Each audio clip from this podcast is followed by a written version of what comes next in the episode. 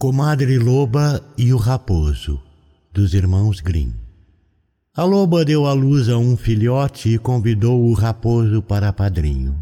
Afinal de contas, ela explicou, ele é nosso parente e é muito instruído e talentoso. Ele pode instruir meu filhinho e ajudá-lo a vencer na vida.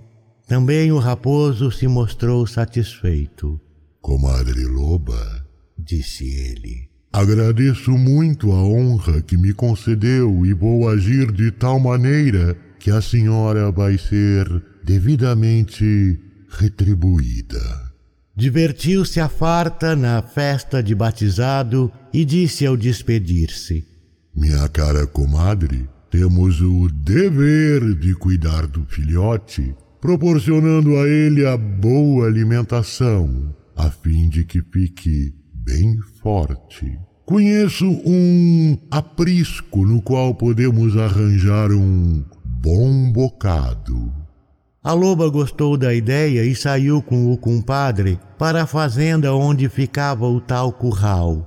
O raposo apontou o local de longe e lhe disse: A senhora pode entrar lá bem disfarçadamente sem ser vista. E enquanto isso, vou examinar do outro lado para ver se consigo pegar uma galinha. Não foi o que fez, entretanto, mas se sentou na entrada da floresta, estendeu as pernas e ficou descansando. A loba entrou de mansinho no curral.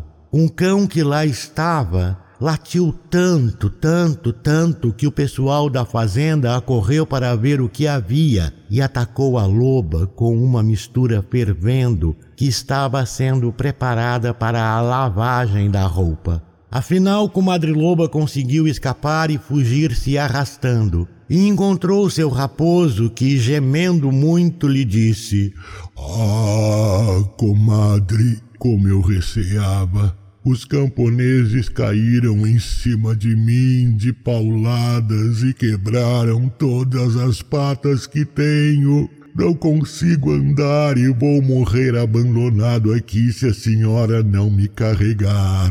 Ai de mim! Embora estivesse andando com muita dificuldade, Comadre Loba ficou tão preocupada com o compadre que o carregou e o deixou são e salvo em sua casa. Adeus, comadre, disse seu raposo ao despedir-se. Que a carne assada esteja ao seu gosto, é o que desejo.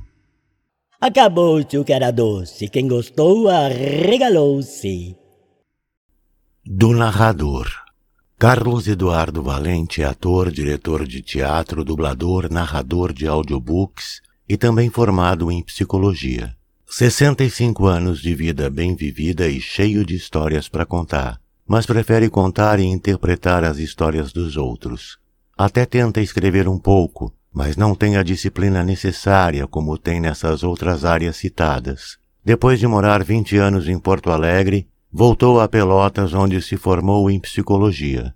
Morou em São Paulo um bom tempo e agora mora em Florianópolis, para onde voltou depois de 13 anos longe da ilha sempre na batalha por novos desafios. Também brinca com fotografia e edição de vídeos, porque viver é bom demais. Contato carlão50 arroba gmail.com